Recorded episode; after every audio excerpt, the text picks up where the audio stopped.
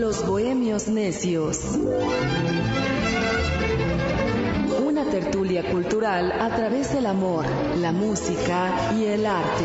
Con Rodrigo de la Cadena, Vania Carpio, Dionisio Sánchez Alvarado. Los Bohemios Necios.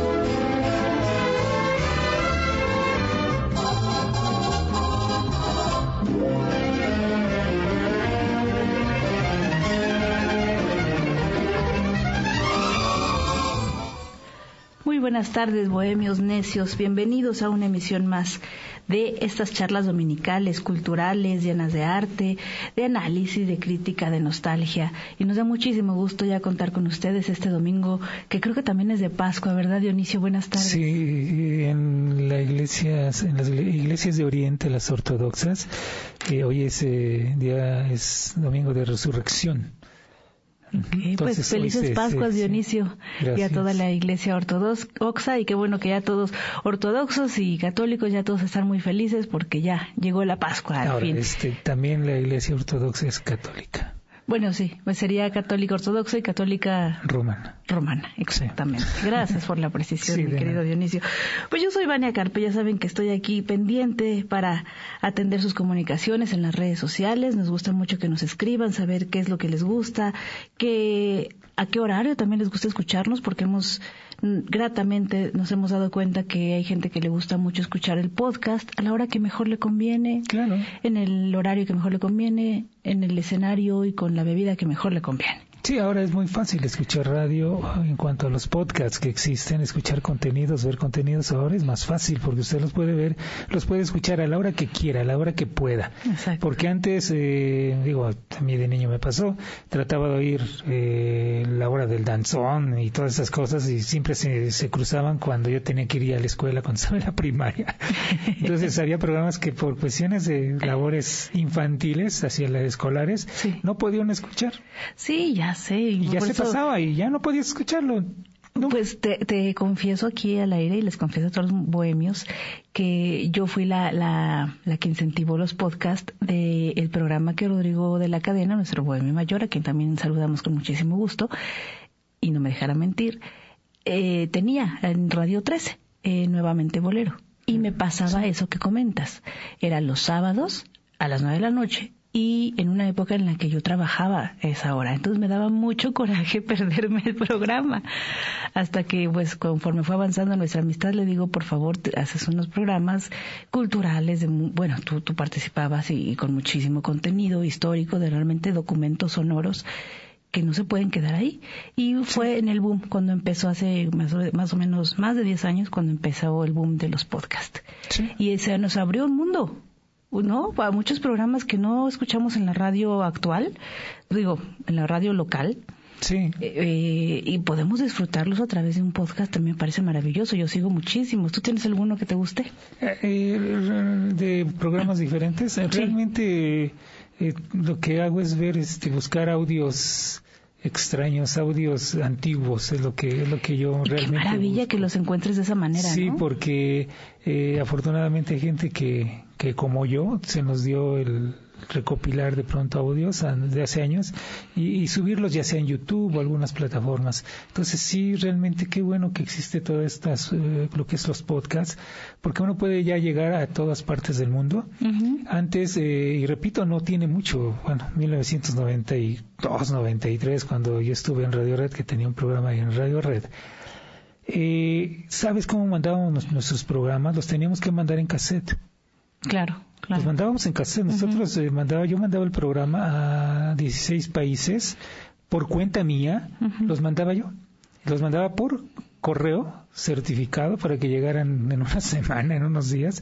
Yo mandaba los cassettes y en algunas estaciones de, digo, 16 países, en esos 16 países, eh, en algunas estaciones, eh, repetían el programa, no cada semana, pero sí de vez en cuando repetían los programas que yo les mandaba. Es maravilloso. Y ahora eso sucede a través de, las plataformas de Internet, porque nuestro podcast, así como hay gente que lo puede descargar y escuchar desde cualquier plataforma de streaming, o sea, TuneIn, eh, Spotify, Deezer, Apple Podcast, en fin, hay gente que tiene, les agradecemos mucho, que toman nuestro contenido y lo incrustan en sus páginas. Sí, y afortunadamente, bueno, ha, ayudado a que la piratería también baje Sí, Y repito que sí soy yo soy testigo de eso porque nosotros cuando hacíamos aquel programa en 1990 que duró 11 años, Sábado sabor, nosotros hacíamos el programa con contenido, o sea, hacer una investigación profunda que se hacía. Había un programa que hicimos de tinta, nos tardamos tres meses para elaborarlo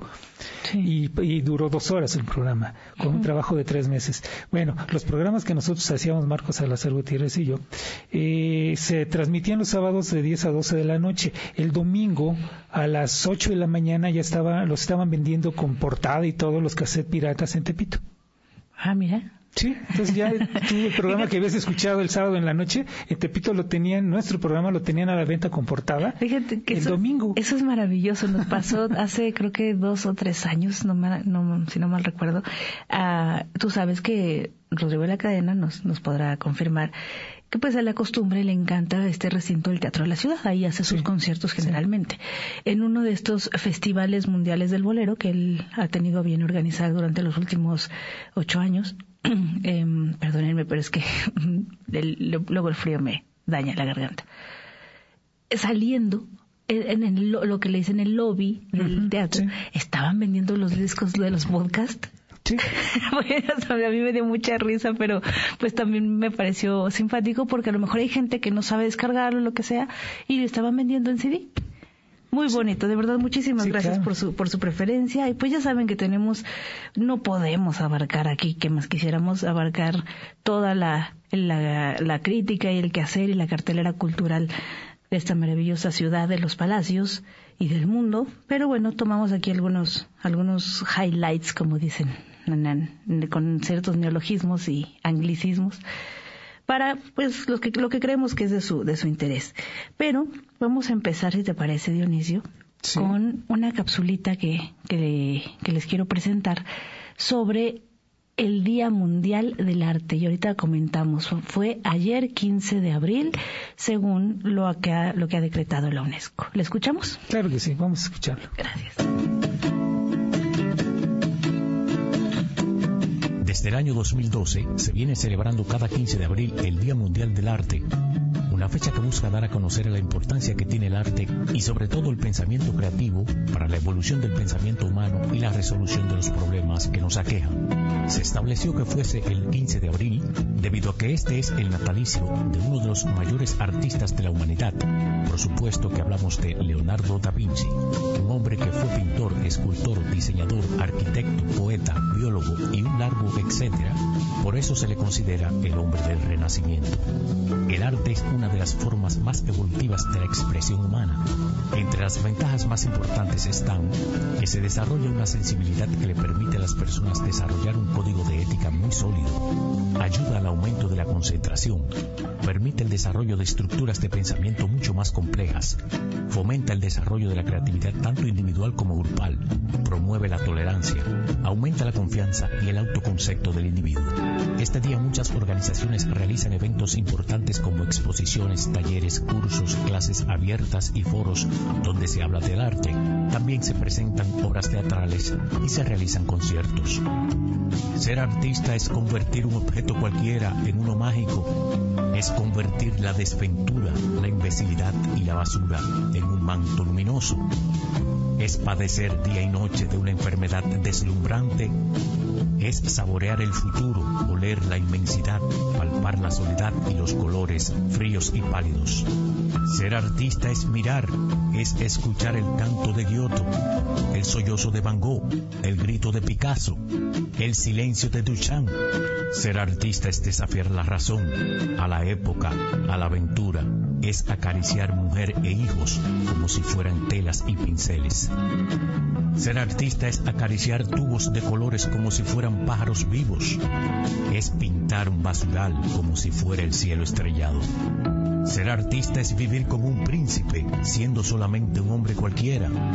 Es vivir como un hombre cualquiera, siendo solamente un príncipe. En este Día Mundial del Arte, jugaremos en la vida por una pincelada para despertar nuestros sentidos creativos y plasmar en un manto la expresión más viva de nuestros sentidos.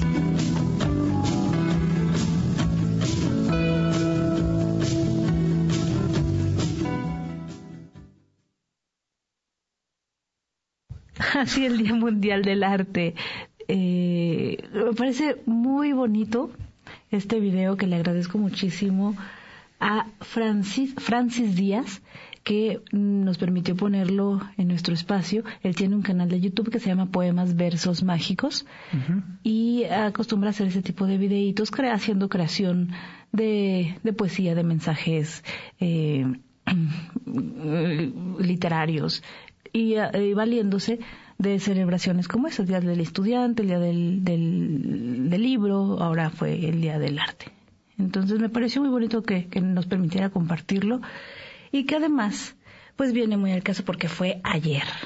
Y tú sabes que pues el Día Mundial del Arte coincide con que fue la fecha 15 de abril de 1452, no, sí, fue de Leonardo da Vinci. Y entonces los periódicos empezaron a, pues a, sacar también notas sobre Leonardo da Vinci y todo lo que le aportó pues no solamente al arte, ¿verdad? Que el arte fue donde más podemos encontrar su, su obra, pero pues también en la ciencia, en, hasta en la anatomía. En la música. En la música, Sí, hay, hay, libros como El solfeo de los solfeos eh, de, no me acuerdo ahorita el nombre, pero ahí vienen ejercicios eh, para solfear que fueron hechos por Leonardo da Vinci. No, qué mente tan, tan extraordinaria. Sí. Verdaderamente ha sido incluso todo su, su pensamiento y su, sus análisis y estudios fueron objeto incluso de algunas teorías medio conspiracionistas y cosas así, porque no,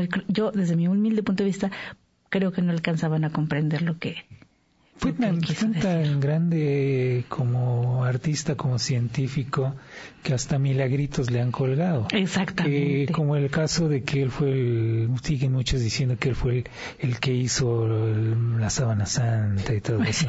Eh, pues resulta que la, una de las primeras menciones que se hacen de la sábana santa eh, se hicieron cuando Leonardo tenía un año de edad. Entonces, por muy genio que hubiera sido Leonardo, Exacto. no hubiera podido haberla hecho a, pues no, si a, a los seis, siete meses de edad y que al año de que ya tenía se menciona en escrito, se menciona que ya existía la, la sábana santa y ya se ha estudiado mucho, perdón, se ha estudiado tanto que ya se descubrió realmente eh, que el estudio del carbono 14 que le hicieron, que lo mandaron, Así lo es. ubicaron en, en, en la Edad Media, está errado.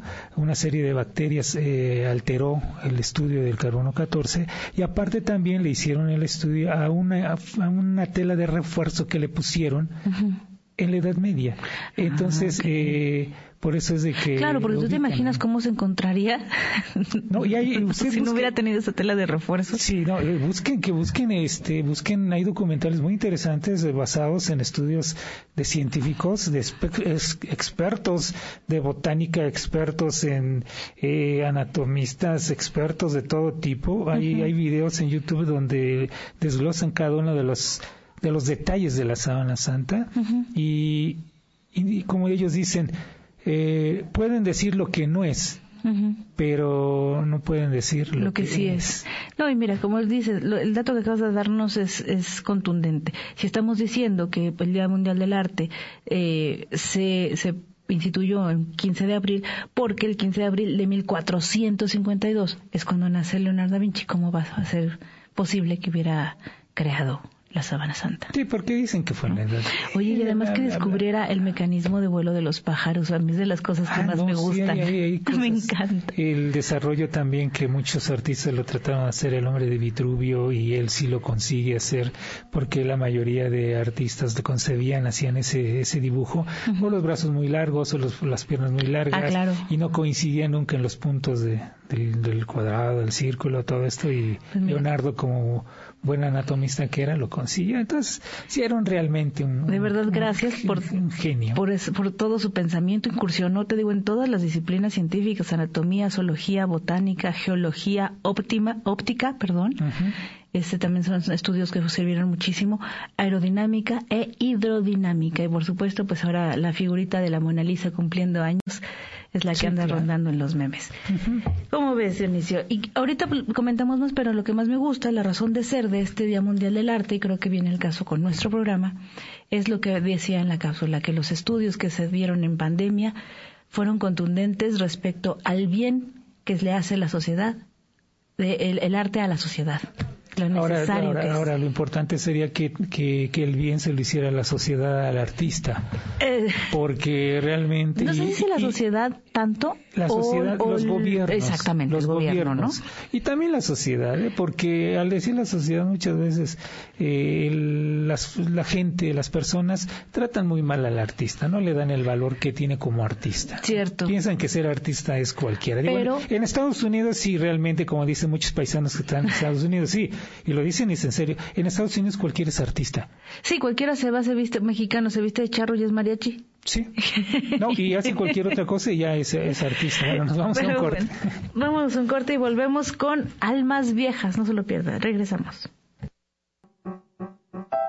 Los bohemios necios. Regresamos.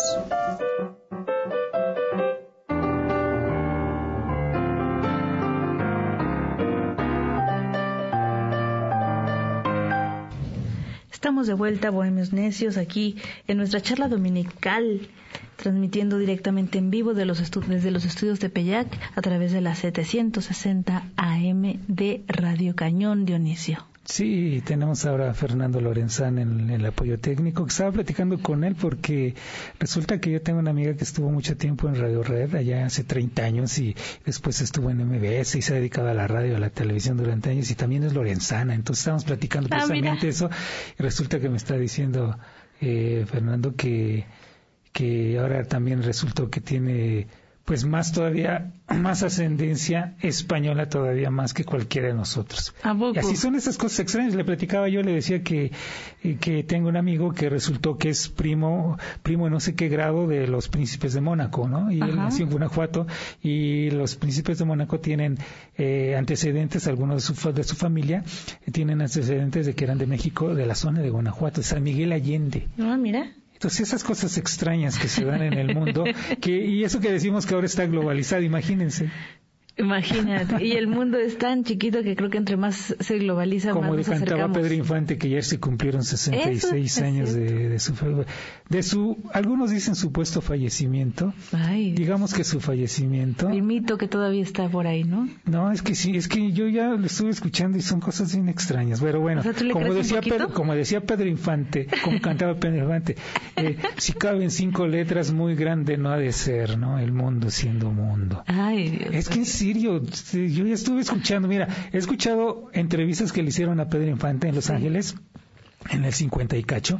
He escuchado los últimos conciertos que hizo Pedro Infante, eh, supuestamente los últimos conciertos, hablando Pedro Infante, y estuve comparando la forma de hablar las palabras, la forma de estructurar las frases, los acentos, la tesitura, todo, todo, todo. Entonces, solamente un exageradamente loco obsesivo hubiera podido fusilarse hasta las tonalidades al hablar, las letras, la forma de estructurar las frases, el subir y el bajar al hablar, la, la voz. Pues un buen imitador, ¿no? No creo. Sí, yo no creo. no creo. Hay muy buenos porque, porque también comparas muchos de sus aspectos físicos y dices, eh, a lo mejor el aspecto físico no coincidiera en, alguna, en algún punto, pero en la cuestión del hablar, después de escuchar grabaciones antiguas, dices, mm, pues por muy buen imitador que sea, digo, tú oyes la voz, algo, o sea, ya cuando tienes desarrollado el oído, oyes la voz de, de Cantinflas y oyes la voz de Flavio y te das cuenta que es Flavio. Sí, te entiendo, pero también sé que al ser humano desde que existe y tiene capacidad de raciocinio, nos encanta lo mitológico, lo místico, lo que no tenga una explicación tan tan objetiva, tan certera, nos encanta. Es algo, es, esta fantasía del ser humano le fascina. Pues y te va a gustar la historia. Hay cosas que te hacen dudar. Te entiendo, y pues precisamente por eso existen los mitos y, leyendas. te hacen dudar y de pronto comparas y ya comparas y comparas. Yo comparé durante mucho tiempo y tengo el oído. O sea, ¿tú estás seguro que sí? Pues digo 99.99% que sí. Pero después de comparar o sea, yo me fui con, no tanto con el físico, con los audios, porque digo, después de que, después de trabajar más de 30 años con audio, editar durante horas en estudio, oír voces, editar inclusive en alguna ocasión necesitábamos una respuesta de, una, de, un, de un músico que nosotros sabíamos que la respuesta era sí, era sí o no, eran dos nada más respuestas, había sí o no, pero no eh, teníamos el sí del, del, del artista en ese caso. Pero nosotros sabíamos, porque ya había convivido yo con él muchas veces, y la respuesta era sí a la, a la pregunta. Yo le armé el sí. Lo hice que lo hice que dijera y no había inteligencia artificial. Sí, sí, sí. Fue con, con, con una grabadora de carrete, con ediciones y con, y con un genio operador de grabación que hicimos que este artista dijera que sí. Bueno, pues ahí les queda la duda, queridos bohemios. Ahí lo dejamos claro que, cada quien. Si ustedes creen que sí, cada quien. cuéntenos cuál sería su experiencia. Yo he visto también historias de gente, no, yo lo vi, yo hablé con él y yo estoy segura que sí era. Y gente que dice que no. Lo mismo pasado, por ejemplo, con Juan Gabriel. ¿No? Ahí llegué a escuchar también de, de Jenny Rivera, en fin. Pero bueno, mira. Bueno, sí, hay, hay cosas que, que sí salen de. mira, ahorita, ahorita retomamos lo de los mitos porque entonces te va a gustar la historia con la que vamos a cerrar este, este programa. Ah, este, que es una leyenda muy bonita y la explicación, como han surgido todo, toda leyenda y todo mito, pues trata de dar de explicación a ciertos fenómenos y a ciertas realidades que a veces no nos, no nos explicamos de una manera simple como lo llegó a hacer Leonardo da Vinci. pero, pero bueno, ahorita, si te parece bien, y porque lo prometido es deuda, como estamos celebrando el Día Mundial del Arte, y tenemos presente que lo que nos hace salir a la calle, nos hace reír, nos hace ir a un teatro, nos hace eh, haber visto una, una puesta en escena o una, un performance, como ahora le llaman, y que se te quede toda la semana porque te impactó, esa es la, trascendencia del arte en nuestra vida. Y eso ha sido, pues, desde que también, desde que, el, desde que el ser humano existe y se expresa a través de diferentes maneras. Y una de ellas, pues, por supuesto, es la música. Y Rodrigo de la Cadena, eh, dentro de su serie de Almas Viejas, nos explica un poco de estos famosos cancioneros Picot. Vamos, a escucharlo, por favor.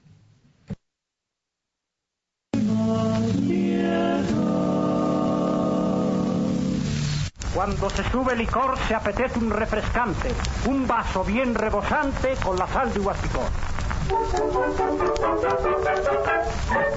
Qué sabrosa, sal de uva, qué sabida la ¿Se imaginarían ustedes que la sal de uvas picot, ese producto tan popular para cuando nos pasamos un poquito de tacos, eh, se imaginarían que este, que este producto iba a ser el que salvó la canción eh, de México de alguna manera? Porque gracias a los laboratorios Picot, a principios de los años 30, se hicieron una serie de publicaciones que fueron los cancioneros Picot, que alguna manera eh, los laboratorios Picot eh, promovían la música y la música de moda en la radio que apenas se iniciaba. Me estoy refiriendo a las estaciones de moda de México como la XCB, la XCQ o la XCW. En sus páginas no solamente se contenían las, eh, las canciones de moda, no había tan fácil acceso a los cancioneros y los cancioneros no se actualizaban, sobre todo con las canciones populares del momento. En este cancionero se contenían también historias, se contenían anuncios de productos que fabricaba la propia empresa, como el Chocomilk, unas pastillas que se llamaban Penetro, la pomada de la campana del Dr. Bell, eran infaltables en, estas páginas. Las portadas del cancionero Picot fueron importantísimas, las hacían grandes dibujantes y caricaturistas y siempre aparecían dos personajes, si ustedes se dan cuenta, un hombre y una mujer ataviados de ropa típica, de trajes típicos mexicanos. Ellos se llamaban Chema y Juana. Este cancionero se repartía de forma gratuita en las casas eh, de México y, bueno, pues hubieron muchas canciones, muchos jingles. Uno de ellos lo hizo Nacho Méndez, aquel que dice burbujita, burbujita, burbujita de la sal de uvas picot. Burbujita, burbujita, burbujita de la sal de uvas picot. Cuando alguien tiene mala al instante burbujita entra en acción. Hasta los años 70 existió el cancionero Picot en los tiempos del Mundial y luego lo quisieron volver a sacar pero ya no pegó porque lo vendían en los puestos de periódicos. Sin embargo, pues hoy les dejamos esta historia para las almas viejas. Qué sabrosa sal de uvas que fabrica la. Los doctores la recetan para niños y demás. Yo la llevo en el bolsillo siempre que salgo a viajar y la tomo con frecuencia para casi todo mal. Porque si un vaso de vino quita la pena, un vaso de sal de uvas picot quita la pena del vino.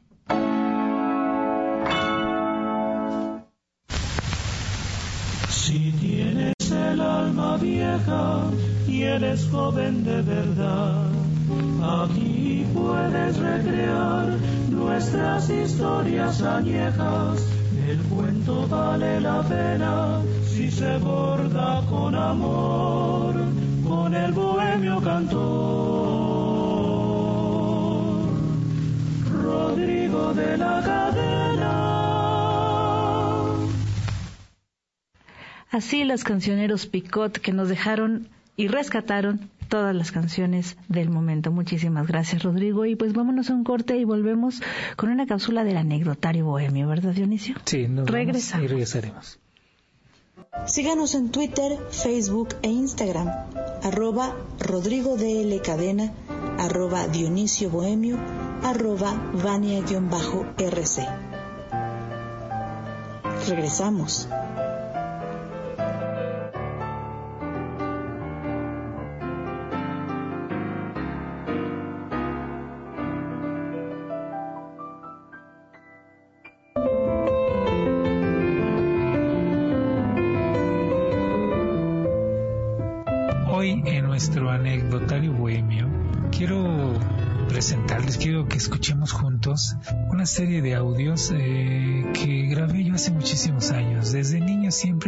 El- la radio, me llamaba la atención. Eh, no había forma de grabarlo en, en casa, no, no tenía uno el equipo tan fácil como ahora con un teléfono se puede hacer. Pero fueron surgiendo las primeras grabadoras de, de cassette pero no venía nada más la grabadora con un microfonito.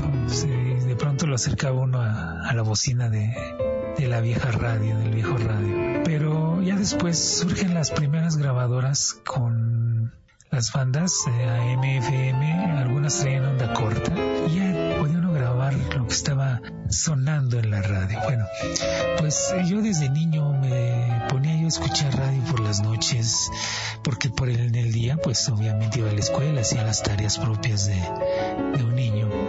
Pasaron los años y yo cuando tuve la, la grabadora, la oportunidad de tener una grabadora me ponía en las noches a grabar, a grabar, a grabar con grababa y grababa y borraba y grababa y borraba y grababa en el mismo cassette, en dos, tres cassettes. No era tan fácil conseguir cassettes. Estoy hablando de una época, los 70, en la que no había tan fácil la forma de conseguirlos. Entonces, eh, quiero que escuchemos juntos algunos fragmentos de, de lo que yo grabé, de lo que yo rescataba, grababa en aquellos años. Primero, les voy a presentar un fragmento de la despedida de la hora nacional 1977. Eran unos programas hermosos los que hacían con voces maravillosas. Eh, vamos a escuchar un, fragmento aquí en nuestro anecdotario bohemio en, en el programa de los bohemios necios. Este es un fragmento de la hora nacional de 1977.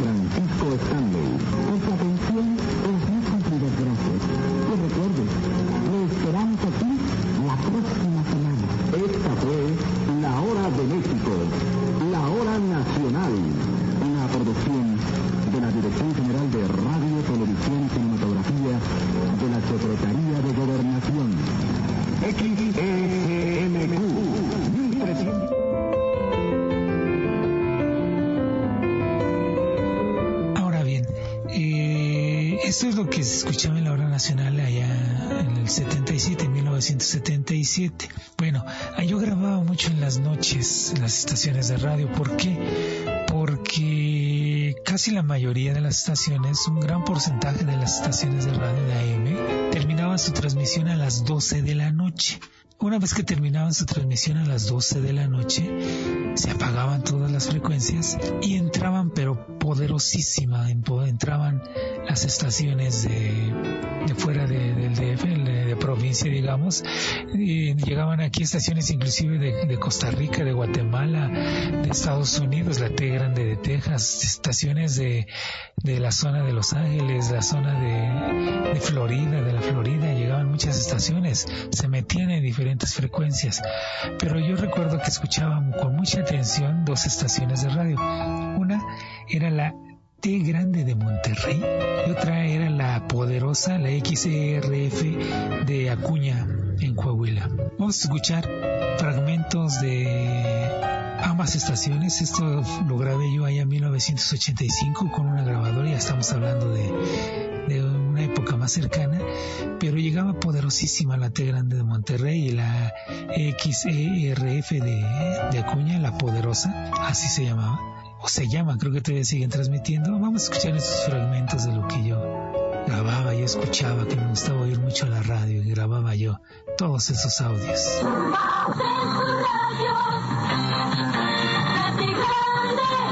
La una de la mañana, cuatro minutos, temperatura 15 grados. Viaje feliz por Transportes Frontera y Autobuses Blancos Flecha Roja. Su horario es el nuestro a Ciudad Victoria, Guadalajara, México, Morelia, Nuevo Laredo, San Juan de los Lagos, San Luis Potosí y Tampico. Somos profesionales. Utilice nuestro servicio de paquetería. Transportes Frontera y Autobuses Blancos a sus órdenes en la central de autobuses. Teléfono 75 75 57.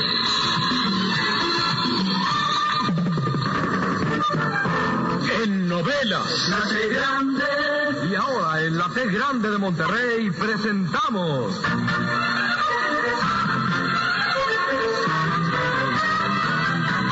Con T de espectacular.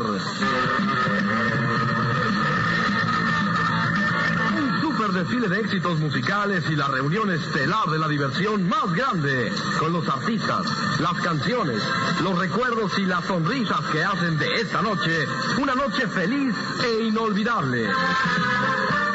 Con T de espectacular presenta la intervención fabulosa del humorismo, el recuerdo, la emoción, el espíritu para hacer de su trabajo, de su diversión y del camino que usted lleva algo al estilo de la T grande de Monterrey. Aquí estamos, con TV espectacular. Que se diviertan todos. Buenos días, día bueno amigos nuestros. Gusto saludarles en el Club de los Desvelados. Aquí estamos desvelados, desvelados, pero no cansados. Nuestro operador Ricardo Rafael Velázquez, don Toño Tamés, en la planta transmisora Víctor Manuel Guerra, Ricardo Juárez y en el micrófono Raúl Ramírez Pérez, su servidor.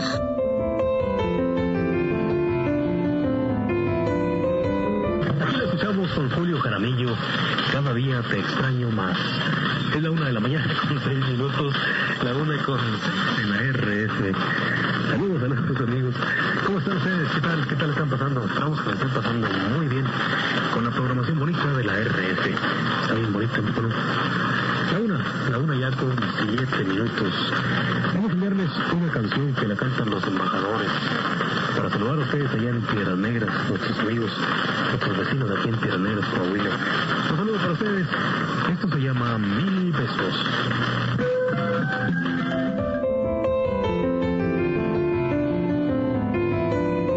Bueno, eh, les decía que las estaciones de radio, después de haber escuchado a, un fragmento de la XCT, la, la T Grande de Monterrey y la XRF de, de Acuña la Poderosa, ahora vamos a escuchar una de las pocas estaciones que terminaba a las 2 de la mañana. Casi todas terminaban a las 12 de la noche. Bueno, Radio Eco, XCO Radio Eco, terminaba aproximadamente su transmisión a las 2 de la mañana y se despedían con este audio. Vamos a escucharlo. Los audios no son de mucha calidad, son viejos cassettes que rescaté. Imagínense, este es de como 1975-77 aproximadamente. Se oye el motor del, de la grabadora como quedó grabado eh, se oye mucho ruido, mucho aire, porque así sonaba, así sonaba, así se quedó grabado, así grabé yo la despedida de XCO Radio Eco. Ahí vamos a escuchar la voz de Sergio Roth, que para aquel entonces estaba en el grupo Radio 1000. Vamos a escuchar lo que sonaba a las 2 de la mañana todos los días cuando terminaba su transmisión Radio Eco.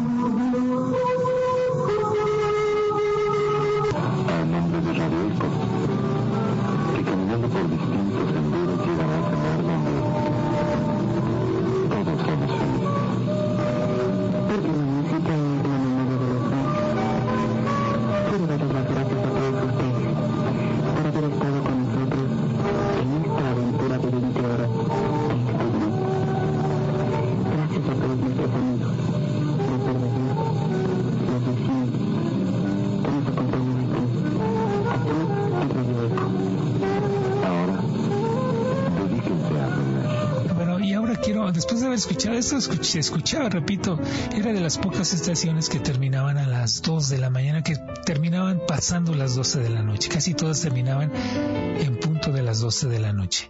Casi todas. Algunas seguían transmitiendo, pero Radio que terminaba a las 2 de la mañana. Y ahora quiero presentarles un audio. Este audio que vamos a escuchar es de 1988. Es un fragmento de cómo sonaba ABC 760 de amplitud modulada, que es precisamente esta misma estación en la que estamos transmitiendo ahora, pero ahora se llama Radio Cañón. Antes era ABC Internacional, así sonaba esta estación, esta frecuencia de 760 allá por 1988. Estén escuchando XEABC, Radio ABC Internacional, 760 kilohertz México. Bulfrano Domínguez, propietario de la Nueva Gloria, en la colonia Nahuatl, le recuerda que tiene el mejor sur. Pues eso es lo que escuchaba yo en la radio en diferentes años. Repito, me encantaba, siempre me encantó desde niño, un poco más grandecito y adolescente. Siempre soñé con estar en la radio, siempre quise estar en la radio desde niño. Aquí estoy, muchos años después, estoy en la radio, sigo en la radio y por eso quise presentarles dentro de el anecdotario bohemio de los bohemios necios quise presentarles estos audios que yo grabé hace muchos años, 1975, 77, 85, 1988. Son parte de mi recuerdo, son parte de lo que me hizo soñar y llegar a la radio. Esto fue el anecdotario bohemio y así sonaba la radio. XEQ, FM, la Tropicú transmitiendo desde sus estudios en Ayuntamiento número 52, en la banda de frecuencia modulada, 92.9 MHz, con 100 kilowatts de potencia. Teléfono 512-1726. Una estación de Televisa, División Los Bohemios Necios. Regresamos.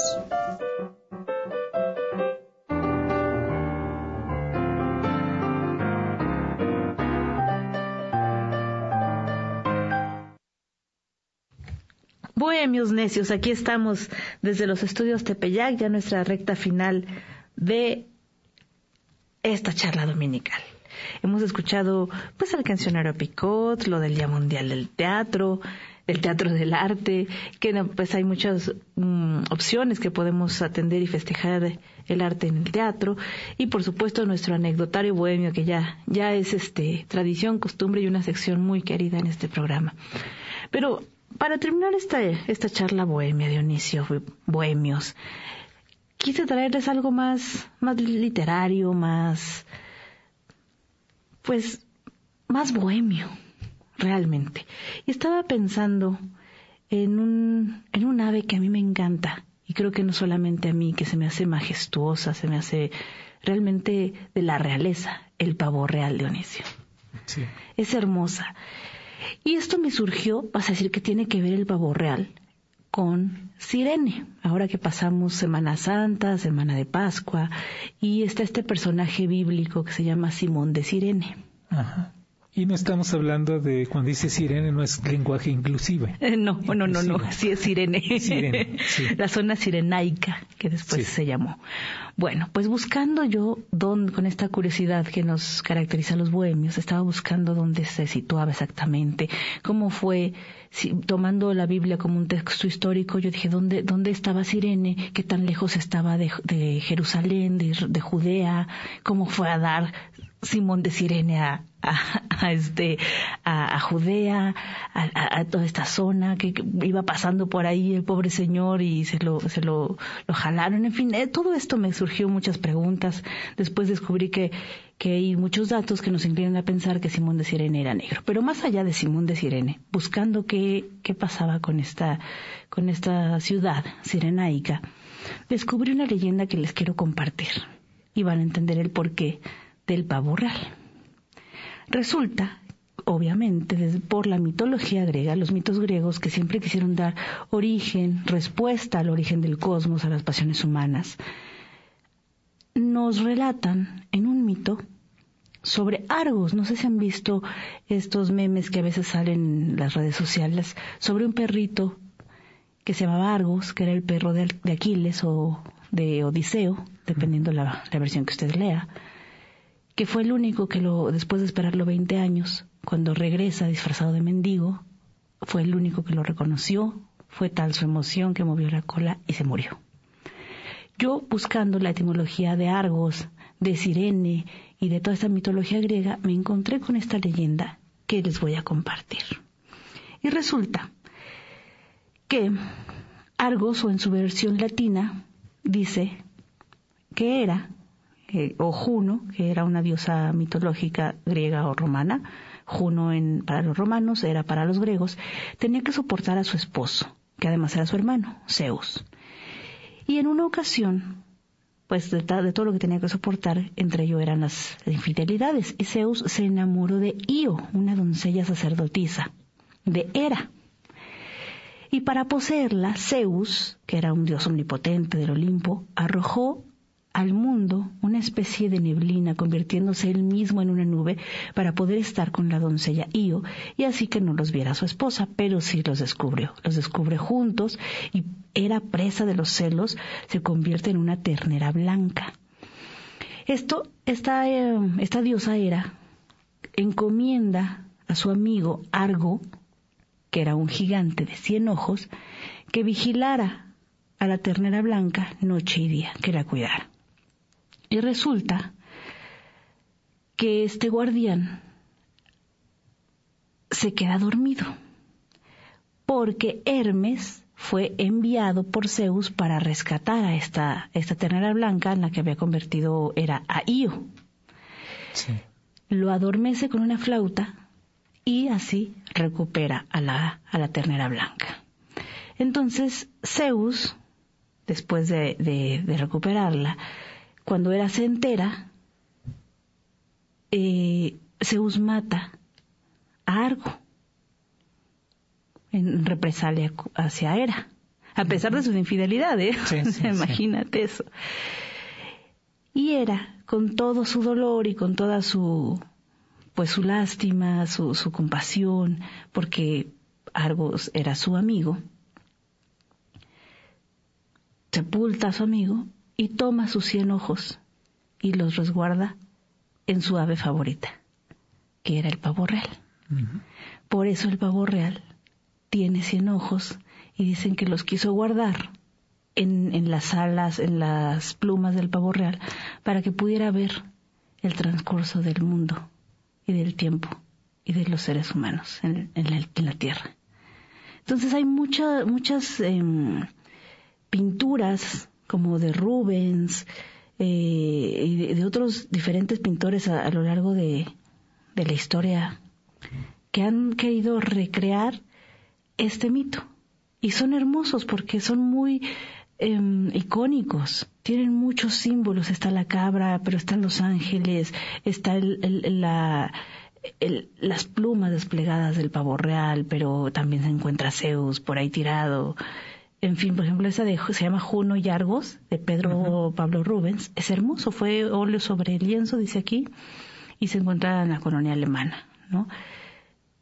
Hay mucha, muchas eh, obras, está también el de Mercurio y Argos de Pedro también Pablo Rubens, en 1636, y este está en, en el Museo del Prado de España, en Madrid, que recrean esta, esta fábula y a mí me encantó, la verdad, ¿te gusta? Sí, me el del desde, pavo real, es desde hermoso. niño siempre había una, había un, te digo, yo, yo siempre fui amante y he sido, me gusta mucho la cuestión de los cómics, de las revistitas de, de caricaturas y todo eso, pero había una que se editaba, yo tendría unos seis años, hace 50, más de 50 años, donde mm, trataba todos estos mitos, leyendas de los dioses, de la, de la cultura griega, la cultura La mitología romana, griega. mitología, todo esto, y, y- y yo los leía, los, yo los leía, entonces ahí me enteré de que Zeus no dejaba una para comadre, de que Hermes era también, era el, era el, digamos, el, aquel al que veneraban los ladrones, y este, y este mito nos, nos, nos dice también por qué, porque ¿Ya va viste? y sustrae, ¿no? Entonces, Era muy eh, obediente para sustraer cosas. Sí, sí, entonces por eso es que era según él también el dios de, de los ladrones. Entonces, y Zeus vino ojo alegre, pero sí, fíjate, a mí siempre me ha gustado toda esta, toda esta, dicen algunos mitología y qué bueno que que tenemos puntos de vista diferentes. Yo soy muy conspirativo. Me pero encanta. no, no, no, pero o sea, hay, hay, este, hay, hay cosas que la gente no cree, pero realmente hubo una primera humanidad en donde sí hubo, o sea, el mito del, del Minotauro no es nada más un mito. Hay, hay, hay, hay, han encontrado vestigios arqueológicos que no quieren dar a conocer precisamente para no no alterar la historia del mundo, del transcurso de la humanidad, porque tendrían que alterar, digo, simplemente con lo de las pirámides, que me digan que, um, eh, que movían cada dos minutos y otros dicen cada dos minutos y medio, un bloque de más de dos toneladas, un bloque de 40 toneladas cada, cada dos minutos y medio. Eso nos cuesta trabajo creerlo, sí. Eso, eso es, eso no es, no sé, no es, no es creíble eso, simplemente. Entonces no quiero decir que los ayudaron extraterrestres, obviamente no, sino que sí hubo una primera humanidad que tuvo un conocimiento muy grande Sí. y por eso se han encontrado vestigios arqueológicos que no se explican, no tienen explicación Lógica este para momento, nosotros. lógica para los que dicen que en la antigüedad no pudieron haberlo hecho. Simplemente lo que el tallado que hacían en Egipto de las estatuas, que eran una de las piedras más duras que hay en el mundo, dicen que se tallaban y se cortaban con huesitos de pollo, o sea, o con herramientas que finalmente es era como querer cortar una mesa de mármol con unas tijeras. Sí, claro. No era posible. ¿Cómo se explican esos hoyos hechos a la perfección que tienen por dentro? Tienen, eh, tienen grabado cómo fue perforando y con taladros modernos no se puede conseguir esto. Con taladros modernos ópticos digitalizados no se puede conseguir lo mismo que ellos consiguieron metiendo un cilindro de madera, dicen. Entonces hay cosas Pues que- vamos, tenemos que no se mucho por, acepta por mucho. investigar. Y lo que te puedo compartir de esta, esta, este mito sobre el pavo real es, hermoso. es que además, por supuesto, es hermoso y el ave es hermosísima. No sé si te va a pasar lo mismo que a mí, Dionisio, pero ahora ya no la voy a ver con los mismos ojos, voy a sentir que son 100 ojos de Argos viéndome. Pero bueno, con esta historia nos despedimos, Dionisio. Gracias en verdad por estar con nosotros, gracias a todos aquellos que nos escuchan fuera de nuestras fronteras, gracias a Fernando Lorenzana, gracias a Víctor Melara, también a Andrés Saavedra que hoy no vino. Pues esperemos que se encuentre muy fue, bien. Me parece de vacaciones, gracias Ah, a bueno. ustedes, gracias a todos por estar con nosotros y bueno, nos esperamos la próxima semana. Muchas gracias, Dionisio. Gracias por su atención. Y recuerde que se queda con el estudio de Rodrigo de la Cadena. Y antes de que se me olvide, le platico en un segundo que están a la venta los boletos para el 7 de mayo, su 20 aniversario, Teatro Metropolitan. Quedan muy poquitos, no se lo pierda. Y recuerde que aquí estaremos esperándole. Y no espere que se nos olvide porque nos vemos aquí, nos escuchamos en punto de de las 6 de la tarde. Bonita semana. Los Bohemios Necios. Una tertulia cultural a través del amor, la música y el arte. Con Rodrigo de la Cadena, Vania Carpio, Dionisio Sánchez Alvarado. Los Bohemios Necios.